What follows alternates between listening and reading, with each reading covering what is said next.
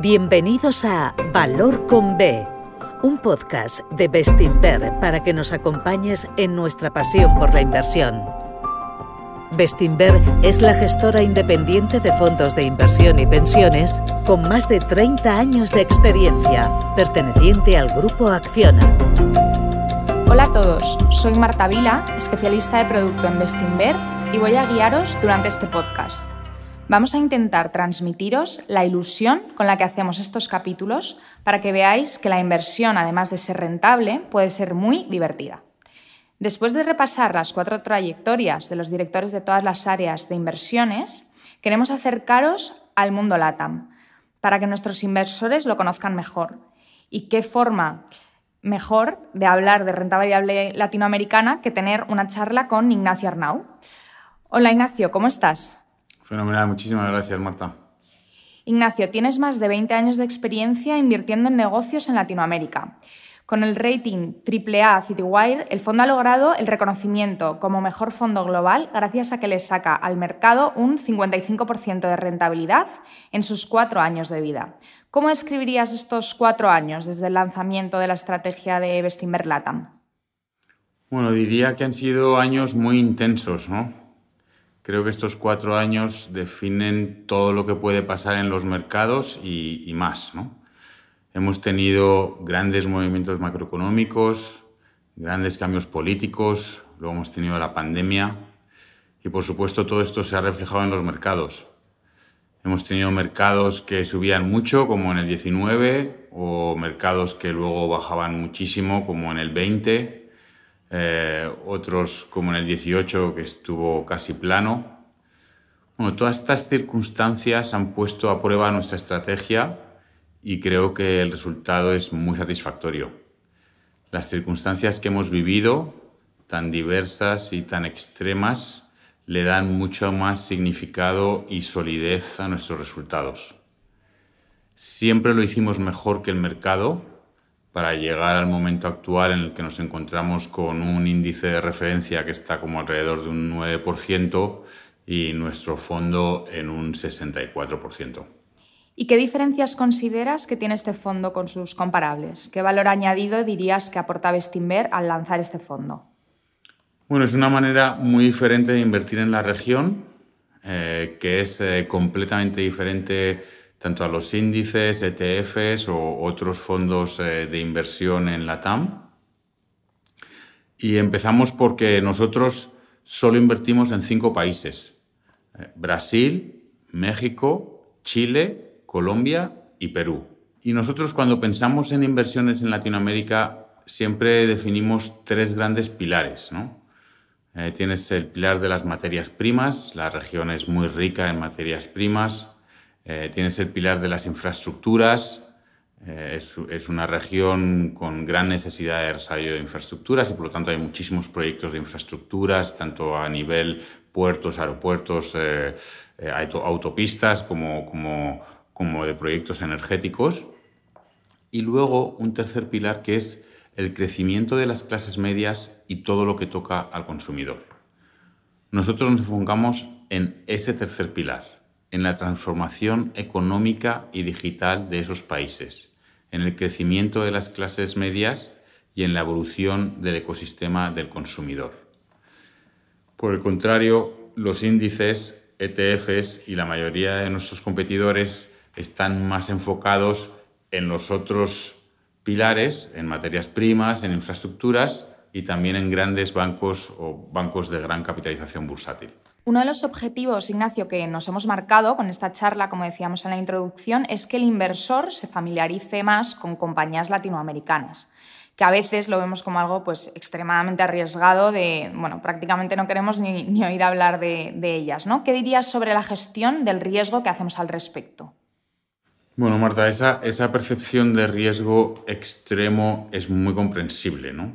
Eh, estamos lejos, eh, la región, la TAM es una región marcada por las devaluaciones, por periodos muy intensos de auges y caídas, el famoso boom and bust. Eh, y bueno, como muestra un botón, ¿no? Durante los últimos cuatro años de vida de nuestra estrategia, el índice LATAM tan solo ha subido un 10%, mientras que el índice de emergentes global subía un 43%. Durante este periodo, todas nuestras monedas se han devaluado, algunas muy significativamente, como sabes, como el, real brasileño, que ha caído un 33%. Eh, tuvimos grandes cambios políticos en todos los países y esto no es algo nuevo para nosotros. Estos son los grandes riesgos de invertir en la región y es por lo que nosotros tenemos un enfoque tan diferenciado. Nosotros tratamos de evitar o de mitigar al máximo la ciclicidad en nuestra cartera. También tratamos de minimizar cualquier tipo de riesgo regulatorio.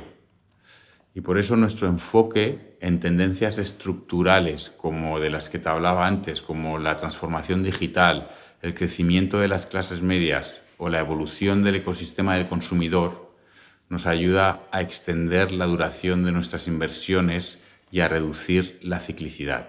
Al final lo que hacemos es invertir en muy buenas compañías, en compañías que pueden crecer a través de los ciclos gracias a la calidad de sus gestores, de sus dueños, de sus productos o de su proposición de valor a sus clientes. Y con esta gestión, ¿cómo, cómo consigues batir así al, al mercado con, con esta, esta, limitación? ¿no? ¿Qué magia usas para que el fondo le saque un 55% al índice de referencia? Bueno, eh, magia. Bueno, eh, esa magia de la que, de la que hablas eh, la producen nuestras compañías. ¿no? Al final, todo se reduce a qué compañías tenemos en nuestra cartera. En nuestro caso, las compañías llegan gracias a nuestro enfoque y a la implementación de nuestro proceso de inversión de una manera muy disciplinada.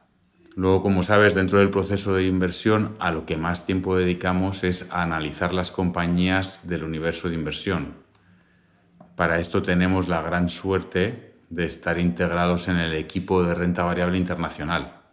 Y como digo siempre, ¿no? parte de esa magia de lo que tú hablas ahora es invertir en la región con un prisma global es poder entender tendencias globales y analizar nuestras compañías entendiendo qué viene después.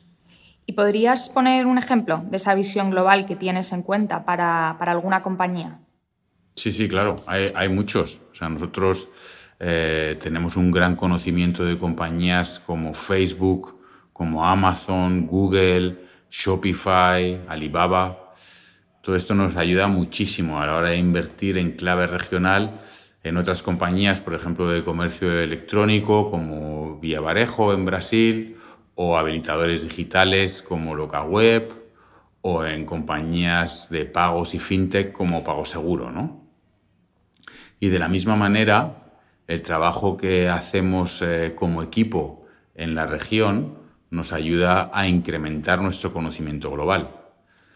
Eh, Brasil Brasil se ha convertido en uno de los mayores campos de batalla e innovación y despliegue de capital globales en campos como fintech o inteligencia artificial. En este caso, lo que aprendemos en Brasil nos sirve para entender mejor lo que va a pasar en el resto del mundo. Eh, por ejemplo, el otro día hablábamos, ¿no? Eh, Facebook está empezando a intentar monetizar WhatsApp vía pagos y ha elegido Brasil como su país piloto y cómo invertir en LATAM sin que, sin que al final pues, la constante devaluación, tipo de cambio, asumiendo que estamos invirtiendo con moneda en base euros, elimine eh, al final pues, una parte significativa de tus retornos a largo plazo, porque la devaluación pues, ha sido bastante considerable ¿no? y constante durante casi 20 años. Totalmente, y, y eso es por lo que tenemos ese enfoque y es por lo que hay que invertir en muy buenas compañías con modelos de negocios muy sólidos y con una gran proposición de valor que les permita seguir creciendo y fijando precios a través de los ciclos. Además es muy importante comprar estos buenos negocios, como decimos siempre, a muy buenos precios. ¿no? Esta es la clave para tener buenas rentabilidades en la región y nosotros creo que lo hemos demostrado en los últimos cuatro años. Nuestro fondo ha subido más de un 60% mientras que las monedas de la región sufrían, sufrían grandes devaluaciones, como acabamos de hablar, pues por ejemplo el real brasileño un 33%. ¿no? Justo. Pero ¿qué, motivos tenemos para pensar que esta constante devaluación eh, se va a, revertir o, quizás moderar? Bueno, la verdad es que No tenemos ni idea, no, no lo sabemos. Eh, no sabemos ni cuándo ni si va a pasar. Pero si pasa, que por supuesto podría pasar, este sería un motor adicional para nuestra rentabilidad con el que no contamos y que no es parte de nuestras tesis. Vale. Ignacio, pues me gustaría que nos contases dos casos de inversión. Uno que haya tenido una revalorización importante, que haya sido en definitiva pues, un éxito para el fondo, y otro sobre alguna compañía que creas que puede ser un ganador en el futuro. Perfecto. Bueno, primero eh, decirte que nosotros creemos que todas las compañías que están en la cartera van a ser ganadores en el futuro. Dicho esto, voy a intentar eh, contártelo un poco diferente. Nosotros tenemos compañías de todos los tamaños, ¿no? Eh, aunque tenemos un 70% en compañías de entre 1.000 y 5.000 millones de capitalización, también tenemos otras de mayor capitalización y solemos tener entre un 5 y un 10% en lo que nosotros llamamos los gigantes del mañana, que son muy buenas compañías pero que son todavía pequeñas y en las que no puedes tener posiciones muy grandes, ¿no? Entonces lo que voy a hacer es te voy a hablar de dos compañías, una que fue un gigante del mañana y otra que lo es. Fenomenal. La que lo fue es LocaWeb, ¿no? Eh, cuando LocaWeb entró en la cartera en febrero del 20, la compañía capitalizaba 500 millones de dólares y hoy, un año y medio más tarde, capitaliza más de 3.000 y es una de las mayores posiciones de la cartera. LocaWeb es el Shopify brasileño, es el líder en habilitación y transformación digital del país. Y desde que salió a bolsa LocaWeb ha hecho 10 adquisiciones para mejorar y completar su plataforma, exactamente lo que nos dijeron que iban a hacer durante la salida a bolsa. Y lo han conseguido. Sí, Sí, sí, la ejecución ha sido impecable y la proposición de valor ha superado todas nuestras expectativas. LocaWeb ofrece a sus clientes más de 400 integraciones con software de terceros, integración con todas las plataformas de e-commerce del país, desde Mercado Libre, Magazine Luiza, Viavarejo, B2W. Tiene un sistema de ERP propio. Tiene software de integración logística, herramientas de marketing online y ofrece hasta servicios financieros. Y luego hay otra cosa que es brutal, que es que con todas estas compañías vienen todos sus fundadores, creando en LocaWeb uno de los mayores centros de talento de Brasil. Y otra cosa que nos encanta, ¿no? Que la compañía es capaz de crecer exponencialmente de manera rentable sin quemar caja, lo que da muestras del valor añadido aportado a sus clientes y los atractivos unit economics del negocio. Vale. ¿Y, la compañía que decías que nos ibas a comentar, la que será, cuál sería? Vale, la que será es Enjoy. Enjoy es la mayor plataforma de venta de ropa de segunda mano de Brasil. Es una plataforma que tiene todos los ingredientes para ser un éxito. Tiene una muy amplia variedad de producto, con más de 4 millones de artículos de moda. Tiene mucho tráfico, con un millón y medio de compradores y más de 2 millones de vendedores, que luego eh, un 30 o un 40% de ellos son o compradores o vendedores al mismo tiempo, lo cual crea eh, unos importantes efectos de red y un alto nivel de, recurrencia en la plataforma, y bueno, la compañía salió a bolsa el año pasado. Eh, nosotros eh, en, ese, en esa salida a bolsa no estábamos preparados todavía para comprar la compañía, pero luego aprovechando grandes caídas que sufrió el mercado durante la gran rotación de valores tecnológicos, pudimos comprarla a un precio que pensamos que es muy atractivo. Creemos que la compañía está ejecutando muy eficientemente sus promesas del IPO y está utilizando la entrada de capital para mejorar su logística y la experiencia de los participantes en su plataforma. Y bueno, Enjoy eh, capitaliza ahora mismo 400 eh, millones de dólares y es una de esas compañías que pensamos que puede crecer en tamaño de una manera exponencial en los próximos años. Fenomenal. Pues Ignacio, nos has explicado dos casos de inversión. Eh, ¿Qué nivel de conocimiento consideras esencial pues, eh, a la hora de invertir en una compañía? ¿Qué tipo de análisis hacéis en el equipo para que no se escape nada a la hora de valorarla? Bueno, eso es un poco nuestra, nuestra paranoia, ¿no? nuestra paranoia que, que, nunca sabemos todo lo que queremos saber, siempre queremos saber más. Pero bueno, eh, esto es a lo que dedicamos la mayor parte de nuestro tiempo, ¿no? Como te digo, por mucho que sepas, siempre quieres saber más. Nuestro objetivo es intentar saber más que los demás cuando compramos o vendemos algo. Eh, intentamos analizar pues, toda la información pública disponible, eh, tener mucha interactuación con las compañías, eh, visitarlas cuando se puede. hablamos con expertos sobre el sector o sobre el segmento en el que operen. hablamos con competidores, con clientes hablamos con otros analistas y luego, bueno, como inversores globales eh, siempre buscamos eh, el mejor comparable global y así tratamos de analizar las diferencias que pueda haber entre ellas. Y, al final, si después de todo este trabajo de análisis y de equipo eh, decidimos que queremos comprarla y ser dueños de esta compañía, pues entonces ya pasamos a valorarla ahí vemos ya si no es solo un buen negocio, ¿no? si, está, sino si también está pues a, un buen precio, entiendo. Y mm, Ignacio, ¿será más sencillo encontrar compañías menos analizadas en estos eh, bueno, pues, gigantes del mañana? Porque entonces solo tenemos un 5 o 10% que comentabas en esta parte. Bueno, es principalmente por gestión de riesgo, ¿no? La mayoría de estas compañías son compañías eh, algo más jóvenes, por lo tanto no tienen esas largas trayectorias de haber hecho las cosas bien, eh, ni, sabemos eh, que han sido muy disciplinados con el capital durante tantos años, ¿no? Em, o sea, suelen ser eh, grandísimas oportunidades de inversión. Pero con mayor riesgo, ¿no? Exacto, con mayor riesgo de ejecución, sobre todo en el lado operativo, ¿no? Y luego, el hecho de que sean pequeñas eh, pues hay que sumarle el riesgo de que suelen tener menor liquidez, ¿no? Eh, entonces, por lo tanto, es un espacio al que no queremos renunciar, pero sí que tenemos que calibrar eh, muy bien la correcta proporción de estas posiciones. ¿Nos podrías comentar algún error de inversión a destacar y qué has aprendido al respecto? Bueno, no, te voy a dar nombres porque no, quiero estigmatizar a ninguna compañía. Eh, por supuesto que hemos tenido algún error que otro, aunque, aunque la verdad es que ninguno haya sido significativo.